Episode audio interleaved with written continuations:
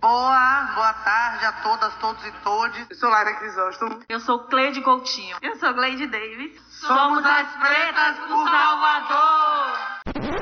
Você já ouviu falar de mandato coletivo? Não sei. E aquelas promoções de pague 1 a leve 3 ou pague 3 a leve 5?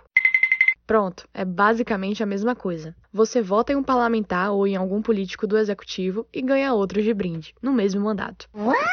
Essa prática começou a ficar muito comum no Brasil a partir das eleições de 2016 e é mais comum entre os mandatos do legislativo. Nada mais é do que um grupo de pessoas que, ao invés de se candidatarem separadamente, se juntam e dividem a legislatura se forem eleitos. Salvador elegeu o primeiro mandato coletivo da história da Câmara Municipal em 2020, ou mandata, como elas gostam de falar. São as Pretas por Salvador do PSOL, que são a mandata formada por três mulheres negras e feministas, uma de cada bairro da capital baiana. Lara Crisóstomo é de Brotas, Cleide Coutinho é de Cajazeiras e Gleide Davis é da Suburbana.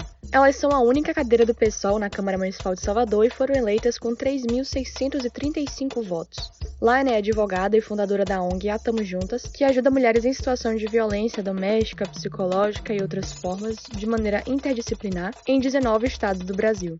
Sou Laina Crisóstomo, gosto de me apresentar como mulher negra, né, lésbica de candomblé, gorda, mãe, né, antiproibicionista, gosto de dizer que eu sou advogada popular também. Já fui candidata a deputada federal em 2018, faço parte de algumas frentes, consórcio da Lei Maria da Penha, da Frente Nacional que faz a luta de políticas públicas das mulheres, da frente de descriminalização do aborto, frentes que são focadas na perspectiva tanto de mulheres como de negros e negras, como na perspectiva de direitos sexuais e reprodutivos. Já Cleide é evangélica e tem bastante história com o movimento social. Tem três filhos. Ela perdeu, infelizmente, dois filhos em razão da violência policial, de uma forma muito dura. Ela é forjada dentro do movimento sindical, mas hoje ela constrói a luta do movimento de luta por moradia, né? O Meneleme, que gente chama Movimento Nacional de Luta por Moradia. Ela é dirigente do PSOL também, constrói a tutorial de mulheres, vive na ocupação, né? Já Glade é a mais jovem das três, mora na suburbana, é bissexual, do candomblé, estuda assistência social na UFBA e fundou o Sarau do Alto do Cabrito, que movimenta a cena cultural da cidade, com bate-papos, apresentações artísticas, exibição de filmes, oficinas e muito mais. É uma companheira que é jovem, ela faz um debate sobre a perspectiva da juventude periférica, né? Ela constrói o Sarau do Cabrito. E, além disso, ela faz um debate sobre saúde mental da mulher negra, né? Ela faz um debate muito forte sobre as mulheres pretas que perdem os seus filhos em razão da violência policial, passam por um processo de racismo, de machismo.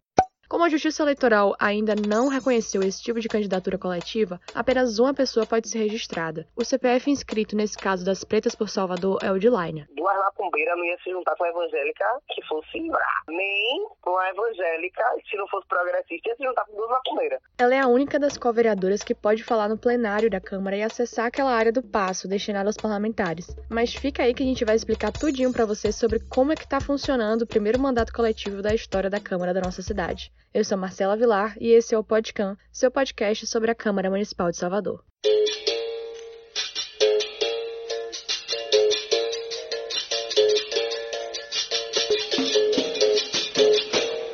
As primeiras candidaturas coletivas que se tem registro no Brasil são de 1994, segundo o levantamento de 2019 da Rede de Ação Política pela Sustentabilidade. Naquele ano, havia somente duas desse tipo. Em 2016, esse número cresceu para 98. Segundo o estudo, essas candidaturas foram para os cargos de vereador, deputado estadual, deputado federal e senador, espalhadas em 50 dos mais de 5 mil municípios do Brasil. Essas candidaturas estavam presentes em 17 estados e 22 partidos políticos distintos. Juntas, elas atingiram mais de 1 milhão e 200 mil votos válidos. Dos 94, 24 candidatos foram eleitos em 32 mandatos diferentes, somando as reeleições. Em Salvador, a primeira candidatura que se tem registro, né, que competiu a alguma eleição, foi a inscrição do vereador Eduardo Leite, do partido Rede, mas só obteve 245 votos na época e não foi eleito. Já em 2020, oito mandatos coletivos concorreram às eleições em Salvador e as pretas levaram a vaga. Elas, inclusive, foram um dos quatro mandatos do Nordeste que conseguiram a eleição, de acordo com a pesquisa feita pelo INESC, o Instituto de Estudos Socioeconômicos. Alguns exemplos de vereadores que conseguiram se eleger em mandatos coletivos foi o de João Iugi, pelo antigo PTN, hoje Podemos, lá na cidade de Alto Paraíso, em Goiás, em 2016. Também teve a Gabi Netona, em Belo Horizonte, Minas Gerais, pelo PSOL, também no mesmo ano, 2016. Já em 2018, foram eleitas as co-deputadas do mandato coletivo Juntas, do PSOL de Pernambuco, e a bancada ativista do PSOL de São Paulo, que foi a candidatura coletiva com mais votos na história do Brasil. O levantamento do INESC observa ainda que essas candidaturas coletivas são mais comuns entre os jovens, de até 35 anos. Elas também são associadas, em maioria, a homens e mulheres negras, periféricas e pertencentes a outras minorias sociológicas. Em 2020, as mulheres e os partidos de esquerda foram maioria. Quem mais apostou nesse tipo de arranjo foi o PSOL, seguido pelo PT e pelo PCdoB. Os mandatos coletivos estão se tornando tão comuns que uma PEC, um projeto de emenda à Constituição, está em análise na Câmara dos Deputados. A PEC 379 de 2017, de autoria da deputada Renata Abreu do Podemos de São Paulo, busca regulamentar as candidaturas e os mandatos coletivos para os cargos de vereador, deputados estadual, distrital e federal e senador. Agora a gente vai conversar com Laina Crisóstomo, uma das co-vereadoras da mandata Pretas por Salvador. Ela vai explicar como chegou na política, mais especificamente no Partido PSOL, e como surgiu a ideia de se lançar candidata à Câmara de Vereadores de Salvador pela primeira vez em um mandato coletivo. Eu fui filiada ao PT durante muito tempo. Em 2016 eu tomo a decisão de entrar no PSOL. E eu entro no PSOL dizendo que eu não quero ser candidata, né? E aí, em 2017, eu conheço Marielle, em dois movimentos que a gente constrói juntas. Pensando na perspectiva periférica, que é o Vamos de Preto. Nesse período que eu conheço Marielle, existiu um processo mesmo de, de construção mesmo de figuras públicas, de entendimento da importância das mulheres pretas, né? E das pessoas pretas ocuparem o espaço de poder. Marielle Franco foi uma vereadora do Rio de Janeiro eleita em 2016 com a quinta maior votação. Ela era presidente da Comissão da Mulher, socióloga, feminista, antirracista, formada pela PUC do Rio e nasceu na Maré, uma favela do Rio de Janeiro. No dia 14 de março de 2018, ela foi brutalmente assassinada a tiros enquanto voltava de um evento político na Lapa. Ela e o motorista Anderson Gomes morreram nesse dia. Mais de três anos e sete meses depois de sua morte, ainda não sabem quem mandou matar Marielle. Então, nesse movimento, é, eu já estava afiliada ao PSOL. Existia uma especulação de que eu pudesse sair candidata. Né? No primeiro momento, eu sairia candidata a Senado. Mas, enfim, eu não tinha idade, né? Hoje eu tenho 34 anos. Na época, eu não tinha idade para isso. E aí, eu vou ser muito sincera com você. Assim, na época, eu disse, vamos, vamos. Enfim, a Áurea estava saindo candidata a deputada federal em Minas. Né? Esse movimento tinha várias pessoas, né? E aí, eu decidi sair candidata a deputada federal, mas aí acontece o assassinato, né, de Marielle. E eu acho que isso mexe muito com a gente. Sim. Mexe na perspectiva mesmo de, de medo, sei lá, de tentativa mesmo de silenciamento, né? Eu acho que, na verdade, quem assassinou Marielle tinha um objetivo, né? E o objetivo era tentar silenciar a gente e fazer a gente retroagir, né? Então, por um momento, eu questiono muito se eu quero ser candidata mesmo. Eu tinha muito medo naquela época. Eu lembro que tinha um brother na época que ele fala, nossa, você é a nossa Marielle. Ele falou, oxe, me pare com isso.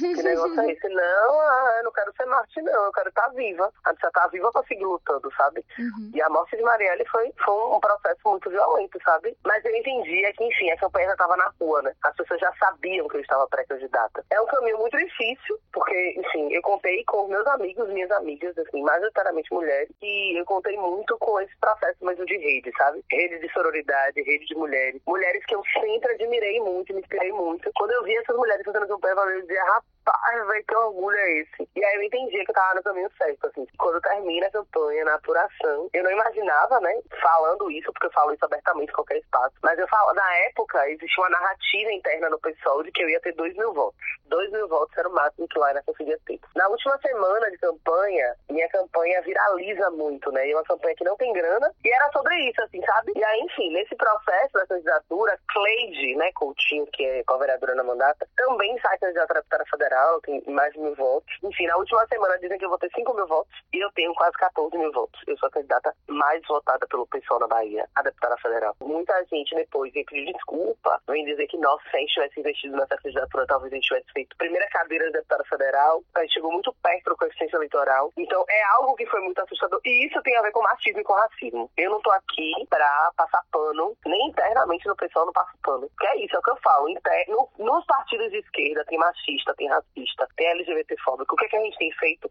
A gente tem exposto. Porque a gente não tá aqui pra passar pano pra macho escroto, nem pra LGBTfóbico, sabe? A gente não tá aqui pra passar pano. Então, se tá fazendo, a gente vai meter dedo na cara e vai expor pra todo mundo. É óbvio que, enfim, é difícil, é um processo, mas a gente tá aqui pra expor também, velho. A, gente, a gente também, enfim, né? O processo da esquerda também erra. E aí, nesse processo, ele e Cleide, a gente conversa logo depois da eleição, fala, velho, a gente vê as juntas eleitas, deputada estadual, lá em Pernambuco, pelo PSOL. Eram companheiras que a gente já conhecia da militância. A gente fala, velho, se a gente tivesse juntado, talvez a gente tivesse tido mais força e mais perna para alcançar outros lugares. Cleide tem votos em lugares que eu não tive voto, por exemplo. Eu tenho uhum. votos em lugares que Cleide não teve. Então, a gente não disputou voto, né? E aí a gente fala, pô, velho, vamos se juntar. Eu digo que a minha conexão com Cleide é tão forte que a gente faz aniversário no mesmo dia, né? 16 de janeiro. É muito louco isso, né? Uhum. E a gente se conhece, eu era evangélica, né? Era evangélica na época. Mas enfim, e aí a gente começa a construir isso no final de 2019, mais ou menos. Início de 2019 a gente começa tipo, a, a conversar e tal. E aí em 2020 a gente, enfim, né?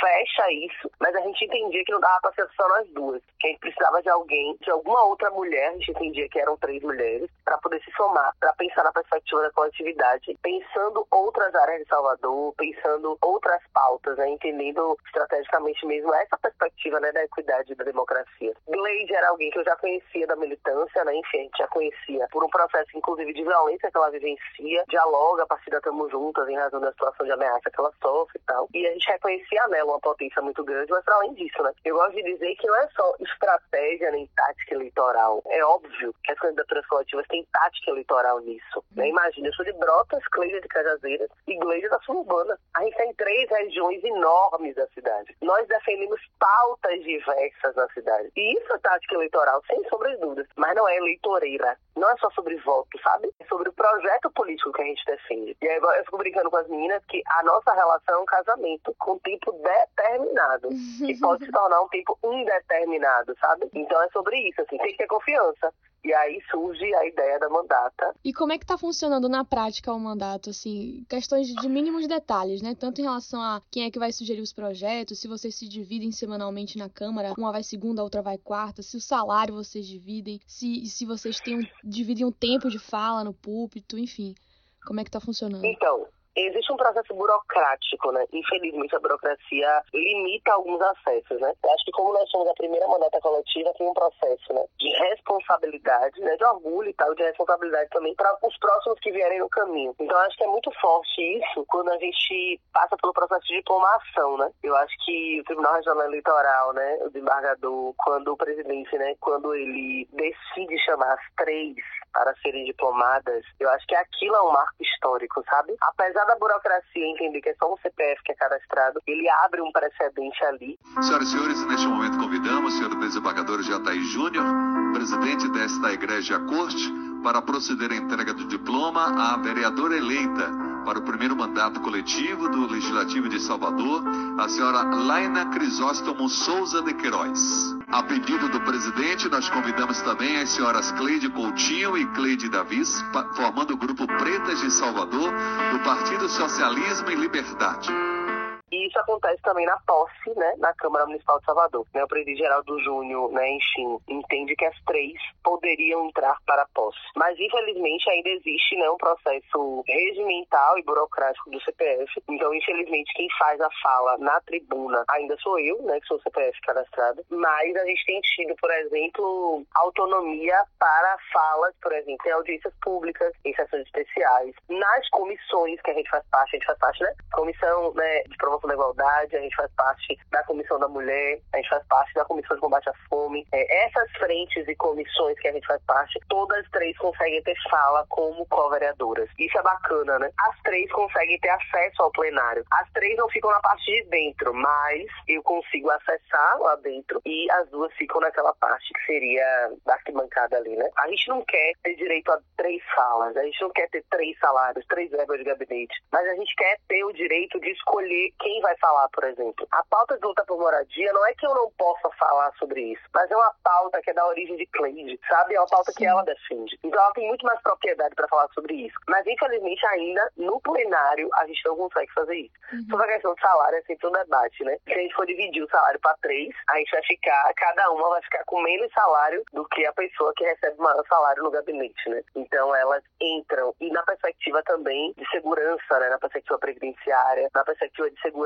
qualquer tipo de acidente, né? Enfim, por exemplo, se hoje a gente dividisse o salário entre as três, Cleide e Glade não teriam, por exemplo, é, acessos na Câmara que tem hoje tendo crachá. Então isso também é um processo limitador e para além disso a fim de INSS, de qualquer problema que haja, né? Qualquer dificuldade que haja. Então elas entram e aí a gente pega a expertise de outros mandatos coletivos, né? Juntas, por exemplo, bancada ativista, né, que são mandatos coletivos anteriores a gente. Então nesses mandatos coletivos o que acontece as outras que não são do CPF, elas entram como assessoria, uhum. estando nos maiores cargos da assessoria, né? Recebendo esses maiores salários. E aí todo o restante, enfim, tem um processo de partilha. Então, por exemplo, a verba de combustível, de alimentação, que enfim, no final das contas fica tudo, né, girando em torno do gabinete. Porque, por exemplo, se você passar o dia inteiro lá, você vai pegar essa, essa verba de, de alimentação e vai todo mundo almoçar junto mesmo. Porque é isso, é reunião, são as atividades, as coisas. Infelizmente, a gente só tem um carro, né? E somos três.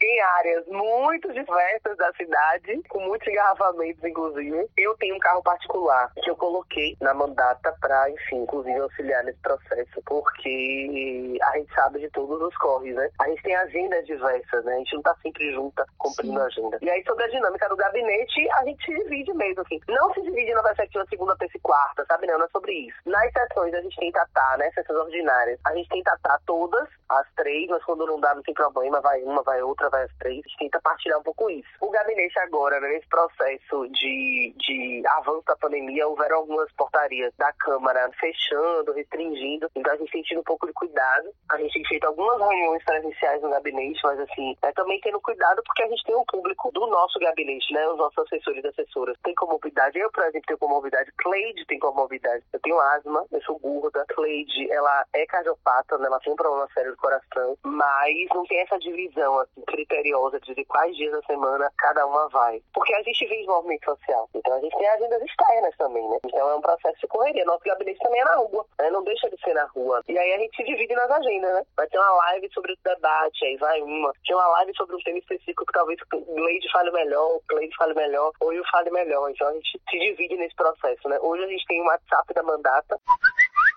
a gente recebe tanto as demandas de pedido de ajuda no sentido de Laina, na minha rua tá com a situação, o Gleide, na minha rua tá com a situação, o Gleide. Ao invés da gente concentrar isso nos celulares da gente pessoal, a gente tem um número de WhatsApp, né, que a assessoria fica, assim como, enfim, né, e-mail e tudo mais, e faz esse filtro. Inclusive no convite de eventos, convite de agendas, a gente vem no movimento social, mulher. Tudo Sim. que disser, bora, bora, a gente vai. e aí, minha filha não tem saúde mental que aguente, né? Que é isso. Eu também sou mãe, eu sou companheira, filha de santo, né? Enfim, a gente também tem outras tarefas, né? Eu e Cleide, a gente é capricorniano, workaholic, né? Então, minha filha, se deixar, a gente vai fazer 50 reuniões no dia. Eu digo, mulher, parar. Aí, enfim, tem tentado fazer isso. Como é que foi a recepção da Câmara, né, com esse primeiro mandato coletivo? Quais foram as principais barreiras que vocês tiveram que quebrar e que as maiores dificuldades, né, que vocês enfrentaram até agora? Mulher, agora tá suave, porque no início, misericórdia. Na verdade, eu gosto de dizer que se não for pra causar, a gente nem sai de casa, né? E aí? Chego na Câmara toda vez é causando frição, né? E aí estão preparados pro meu discurso hoje, porque toda vez é pra causar. Mas eu falo brincando, mas é muito sério, assim. Eu acho que a gente não entrou, que não decidiu ser candidata pra ficar em silêncio ou pra fazer negociata, sabe? A gente não quer fazer daquele espaço um espaço em que a gente fique silenciada. Ocupar espaço de poder a partir das nossas histórias tem a ver com sobre seguir as nossas histórias. Então, se a gente é combativa dentro do movimento social, estar na política institucional, para nós, tem a ver com esse projeto que a gente sempre defendeu no movimento social. Só que agora numa outra instância. Então, a gente sabe a escola que a gente tem. A gente sabe de onde a gente veio, que é o movimento social, e é para onde a gente volta quando a gente sai da vida parlamentar. Então, a gente quer muito continuar a ser respeitada pela nossa atuação, tanto como parlamentar, como militante, como dirigente, enfim. Nossa atuação é óbvio, né? É sempre muito combativa, é sempre muito, por exemplo, a gente conseguiu aprovar uma sessão especial para debater descriminalização do aborto. E isso foi um, um olhe, mulher, foi um pé de pirrete, minha filha. Por quê? E, ai, foi um bafão, um bafão. E eu falei, é isso. É isso que a gente acredita, a gente vai deixar de falar aqui? Não vai. A gente vai falar sobre. A gente vai deixar de falar sobre criminalização das drogas? Não vai. Porque a gente faz isso todos os dias. Todos os dias. E se a gente fazer uma movimento social, as pessoas que votaram, eu lembro que na época da campanha, né? Muita gente falou assim, Laina, eu acho melhor você não falar, uma, uma, uma companheira, né, que era da comunicação, falava, Laina, eu acho melhor você não falar sobre aborto, não falar sobre religião, não falar sobre Eu falei, então, as pessoas não votam em mim por quê? Porque as pessoas sabem que eu defendo tudo isso. E se tem uma coisa, sabe, Marcela, que pra nós a gente preza muito, né? É sobre não ter rabo preso. A gente não quer que ninguém use nada contra nós. Então eu sou a pessoa que vou postar foto pelada na internet. Sacou? Eu posto mesmo, posto porque tem a ver com o processo de libertação do meu, meu corpo. Eu sei o que eu passei, eu tive bulimia, eu tive anorexia, eu tive transtorno alimentar fudido, sabe? Uhum. Perverso no meu corpo. Eu tive transtorno de saúde mental em razão da cobrança da estética, de um padrão que não era o meu, sabe? Sim. Que era extremamente eurocentrado. Então eu sei o que, que eu passei com isso. Então eu sei o quão importante postar uma foto nua, porque não é só sobre sensualizar, é sobre aceitação, é sobre auto-amor, é sobre autoestima e é sobre falar para outras mulheres que o corpo delas também é bonito e que não é feio e que não existe padrão a ser seguido, sabe? Uhum. Então é sobre isso também, né? Então a nossa forma de fazer política, ela é muito diferente. Isso assusta óbvio. E aí eu acho que o primeiro discurso que a gente tem na Câmara, né, que é no dia 2 de janeiro, é dia 1 de janeiro tem a posse, dia 2 de janeiro tem a votação na, da mesa diretora, e nós somos o único mandato que se posiciona contrária à candidatura de Geraldo Júnior. E a gente conversa, né, antes de começar a sessão, a gente fala, olha, a gente não vai propor uma chapa, a gente não quer nossa candidatura, mas a gente quer justificar o nosso voto, a gente quer fazer declaração de voto e dizer por que, que a gente se abstém de votar em Geraldo Júnior, mas também não lançou candidatura. E a nossa fala né, é uma fala, enfim, que é muito forte e tal, falando a respeito de quem somos nós, né, esse mandato coletivo, enfim. Primeiro, bom dia. Quero registrar que essa é a primeira fala nesse espaço, né, espaço simbólico, espaço em que a gente nunca esteve dentro, ocupando nessa perspectiva de poder. A gente sempre esteve lá do outro lado, enquanto movimento social. E eu acho que é muito simbólico estar nesse espaço aqui e que a gente possa nessa Câmara fazer revolução e fazer o diferencial. Lembrar que nós somos um mandato coletivo, três co-vereadoras. Nós não somos apenas um CPF ou um registro no TRE ou no TSE. A gente quer fazer história a partir de uma outra perspectiva de ocupação de poder. E aí, por que, que a gente se abstém, né? A gente se abstém porque a gente não enxerga aqui na representação escolhida e nas alianças feitas, a política que nós acreditamos que queremos construir. É importante dizer isso porque, apesar de haver um processo de diversidade né, de debate da diversidade, a gente precisa entender que não dá para ter mulheres apenas suplentes. A gente precisa que as mulheres estejam também na titularidade dos espaços. As mulheres não querem ser mais cota. A gente não quer mais ser cota ou parte de um processo de ocupação de poder para dizer que tem mulher ou para dizer que tem negro, para dizer que tem LGBT. A gente quer dar os espaços em que a gente possa de fato decidir, ocupar, ter voz, ter voto e ter poder de assinar os cheques que vão garantir um orçamento digno para essa cidade. E isso gera um rebuliço na Câmara. E aí, minha filha, Edivaldo Brito fala, juridicamente isso não existe. E não sei que. aí, Cláudio Tinoco fala, por que eu vou chamar os não sei quantos mil eleitores que eu tenho, porque o meu mandato também é coletivo. Aquela palhaceira. E eu falo, é isso. É bom, sabe por quê? Porque, minha filha, eu sou de Candomblé e eu acredito que Exu trabalha no movimento e é desse jeito que ele trabalha. Ele faz um rebuliço uhum. pra poder organizar o baba, entendeu? Uhum. Então, minha filha, quando fez o rebuliço, eu, ó, quieta estava, quieta permaneci. Na verdade, as nossas falas, elas são sempre orquestradas, né? Quando a gente não tá fisicamente junto, a gente tem um grupo nosso, né? Só nós, de dizer, ó, hoje, o que que tá acontecendo? Gleide, aconteceu alguma coisa que você fez alguma visita que precisa falar? Gleide, o que que aconteceu que a gente precisa falar? Então a gente, por exemplo, toda fala que eu faço em plenário, é porque infelizmente só eu consigo falar, toda fala que a gente faz em plenário, ela é orquestrada dessa forma. Quais são os pontos que a gente tem que falar hoje? É sobre isso, isso e isso. Tem que acrescentar alguma coisa? Acrescenta. Não tem que acrescentar, a gente passa pra assessoria, a assessoria diz, ó, oh, tem um projeto de lei que é polêmico, que fulano botou. Uhum. Toda a nossa construção coletiva para além das três. E aí a recepção inicial foi desse jeito, mas hoje existe muito respeito, até da casa do governo mesmo. Eles perguntam, cadê Cleide, rapaz, que eu nunca mais ouvi, Cleide, que eu nunca mais vi, né? Então, assim, eles perguntam quando elas não vão, sabe? Sim. Então tem esse movimento. Quando eu não tô lá, eles falam, rapaz, aí Cleide foi pra reunião, aí Geraldo foi, rapaz, cadê Laila que eu não vi, não sei o que, não sei o que, porque ela não veio. Então tem isso, sabe? Eles Uhum. conseguem entender isso. Então eu acho que isso sido muito bacana, porque no primeiro momento foi um choque, porque é isso, tudo que é novo é um choque, e você tem o, o também, né? De falar sobre isso, de apresentar isso, de explicar o tempo todo para as pessoas, mas é sobre isso, assim, sabe? É sobre esse processo de respeito que foi se conseguindo. É óbvio que tem os enfrentamentos, porque a gente tem pautas que são muito fortes e firmes. Falo com Marta, eu falo Marta, você é da oposição, mulher, eu te sigo, mas tem coisas que eu vou.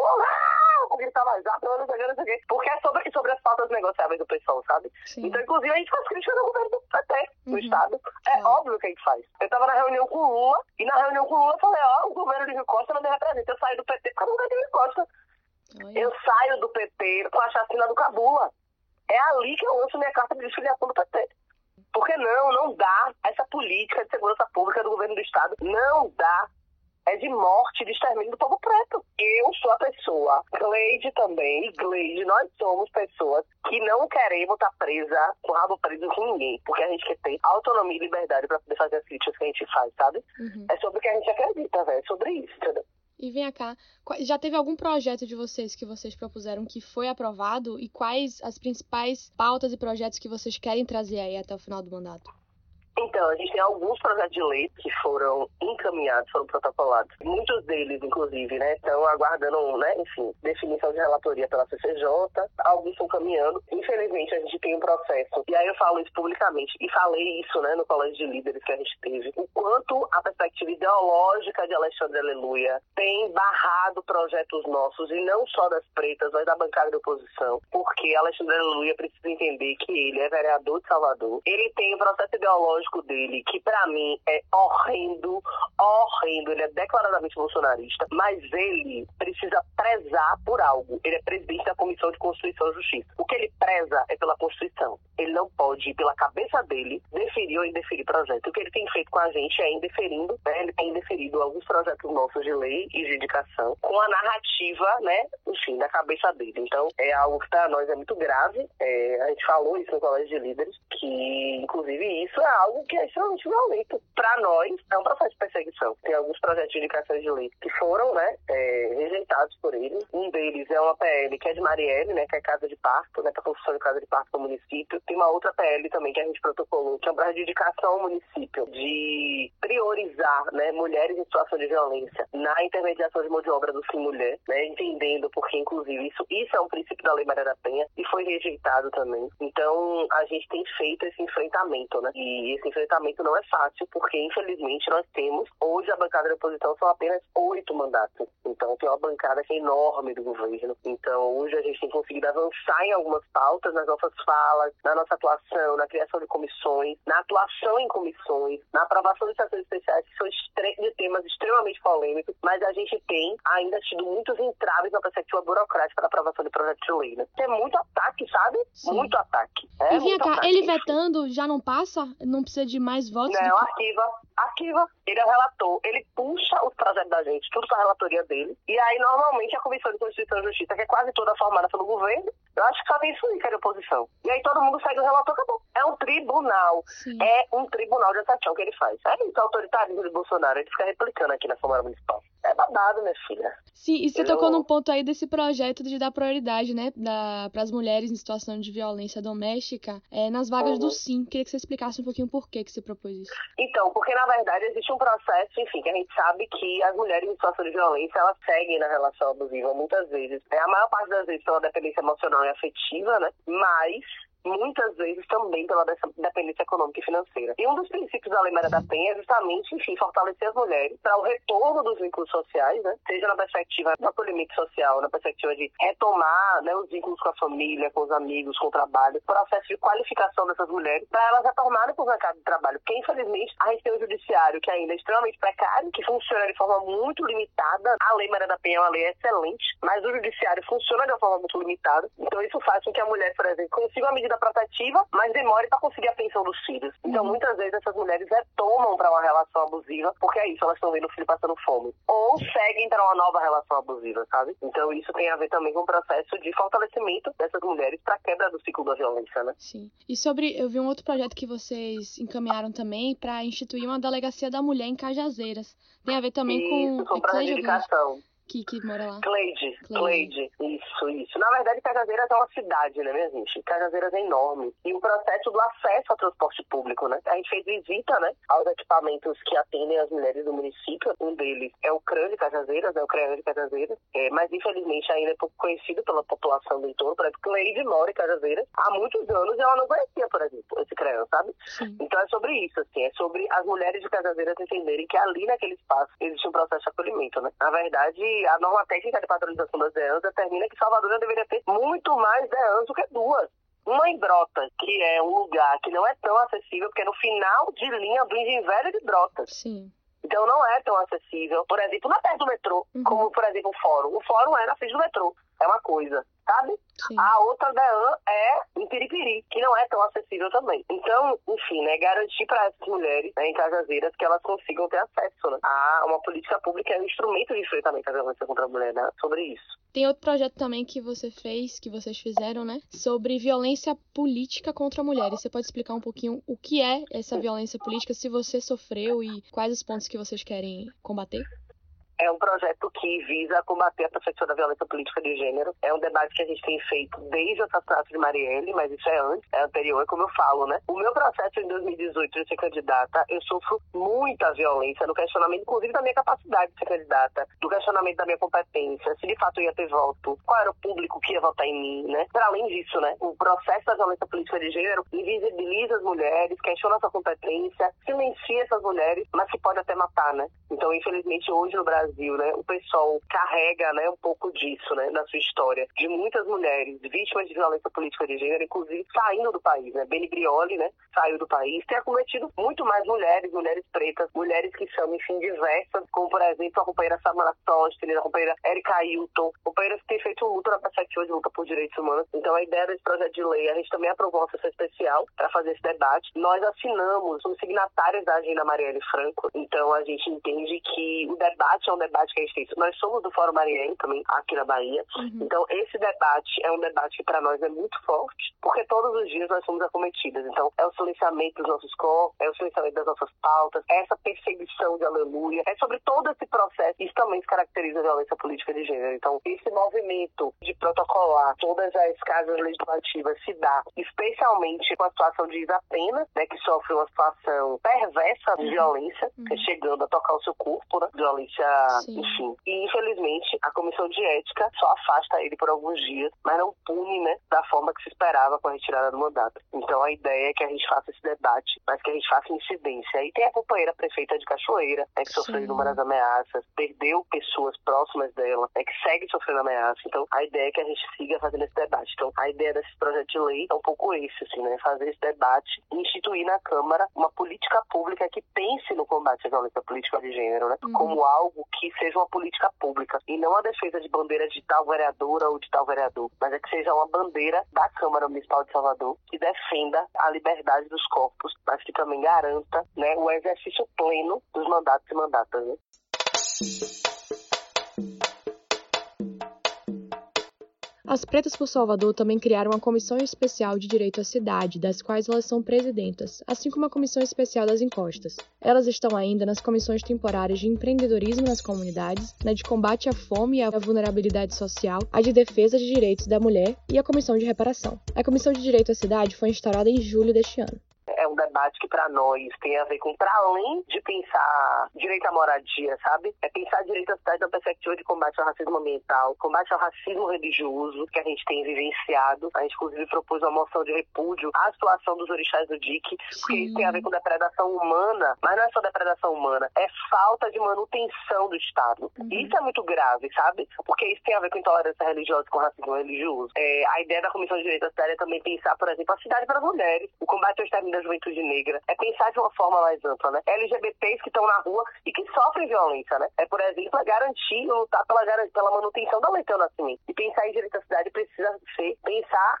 a ocupação da cidade como um todo, sabe? Uhum. Pensar a ocupação dessa cidade, inclusive pensando na perspectiva dos direitos humanos. Então a gente vai fazer é, uma primeira reunião, né? a gente fez a primeira reunião, foi a reunião já com muitas demandas, né? que foi a reunião de instauração, mas a gente vai fazer algumas audiências públicas muito em breve, a gente divulga isso. A última pergunta é, se você pudesse escolher um top 3 aí de projetos que você quer que sejam aprovados até o final do mandato, quais seriam? Top 3, eu acho que hoje o primeiro que eu queria que fosse aprovado é essa PL de combate à violência política de gênero, sabe? Eu acho que isso para nós é algo que é muito caro, assim, e é algo que é muito urgente, sabe? Porque isso tem a ver com um projeto que não é só sobre nós, é sobre as próximas gerações, é sobre as próximas mulheres que vão ocupar o espaço da política. É um projeto que visa não só debater a violência política de gênero na perspectiva de mulheres, mas na perspectiva de raça, de orientação e identidade de gênero, né? Um projeto amplo, né? Eleger três acho que é difícil. Acho que esse eu consigo eleger o primeiro, assim. Uhum. Mas os outros, ah, é muito difícil, porque eu acho que todos foram feitos com muito, com muito cuidado, assim, sabe? Com muita Sim. história de luta para nós mesmo, assim. Tem um projeto também que a gente protocolou que era Semana de Conscientização da Violência Obstétrica. Sim. Eu e Cleide somos mães e a gente vivenciou violência obstétrica. A gente sabe muito bem o que é isso. E para nós tem um dia que a gente quer, enfim, né? Muito. Tem, um, tem um, um pacote de projetos que foram protocolados do Augusto Roxo, né? Da perspectiva da visibilidade lésbica. Tem dois que para mim são muito fortes. Vários são fortes. Mas um é na perspectiva de Lula Barbosa, né? A PL Lula Barbosa, que é da instauração do Dia Municipal de Enfrentamento ao Lesbocídio, né? Em razão do assassinato brutal de Lula Barbosa, fazendo fazendo memória a ela. Uhum. É, mas tem também uma, é, uma dedicação que para nós é muito importante, que é sobre o município se responsabilizar na compra de equipamentos específicos para fazer o exame Papa Nicolau em mulheres lésbicas e em mulheres que, enfim, não têm relações com homens, né? Porque, enfim, existe um processo de violência contra as mulheres lésbicas, né? Tem um outro, ai, minha gente, é muito projeto.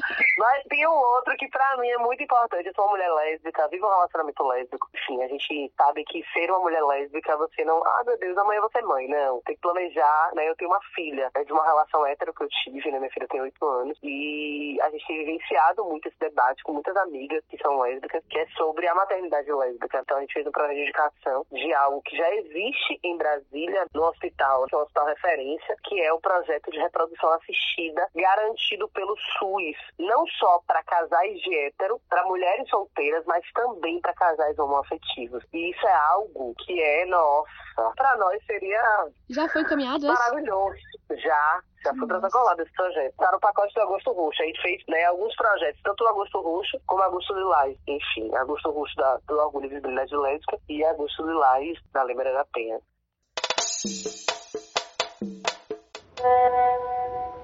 O vereador Alexandre Aleluia do DEM foi procurado para dar alguma explicação sobre as acusações, mas não respondeu aos questionamentos. Já a assessoria do governador Rui Costa também preferiu não comentar.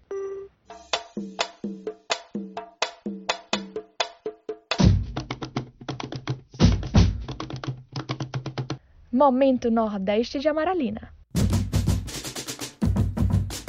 No Momento Nordeste dessa semana, a gente recebe a estudante de jornalismo Bruna Rocha, moradora do Nordeste, que tem 20 anos. Ela acredita que a atuação política no bairro não preenche as necessidades da região. Observando o cenário político aqui no Nordeste Amaralina, que é o bairro no qual eu resido, eu vejo que as obras, né, e os, as movimentações acontecem de maneira muito paliativa e rasas. Existe um movimento para iniciar alguns cursos de informática, nos quais até também já fui beneficiada, e algumas obras relacionadas à estrutura, mas nada que de fato sane, né, a necessidade dos moradores. Existe constante falta de água, falta de energia e diversos outros problemas que acometem essa comunidade, mas que atuação política em si para desenvolvida né, e pensada para esse povo, com o intuito de preencher essas lacunas, ainda são muito poucas, quase nulas. Infelizmente é um caso de pura politicagem, né? Que só aparecem e surgem em 4 e 4 anos com o objetivo de obter voto. O triste disso tudo é que, infelizmente, a comunidade acaba não tendo acesso suficiente para entender essas questões, né? E buscarem, de fato, pessoas que a representam e buscar seus direitos. Infelizmente, a política ainda é um assunto muito pouco debatido dentro desses espaços, mas aos poucos a gente vem conquistando e levantando essas outras pessoas para que a gente consiga conquistar, né, almejar um sistema que seja justo para todos. Uma utopia ainda em si, mas a gente segue tentando, né, não pode desistir. Precisamos lutar pelos nossos direitos. Bom, meu povo, esse foi o sexto e penúltimo episódio dessa temporada aqui do Podcam. Lembrando que esse aqui é um trabalho de conclusão de curso meu, de Marcela Vilar, da Faculdade de Comunicação da Universidade Federal da Bahia, orientado pela professora doutora Lívia Vieira. Eu espero vocês na próxima quinta-feira para o último episódio da nossa série. A gente vai falar com o presidente da Câmara, o vereador Geraldo Júnior, do MDB. Não esqueça de seguir a gente lá no Twitter, Facebook e Instagram, viu? Podcam, underline, SSA.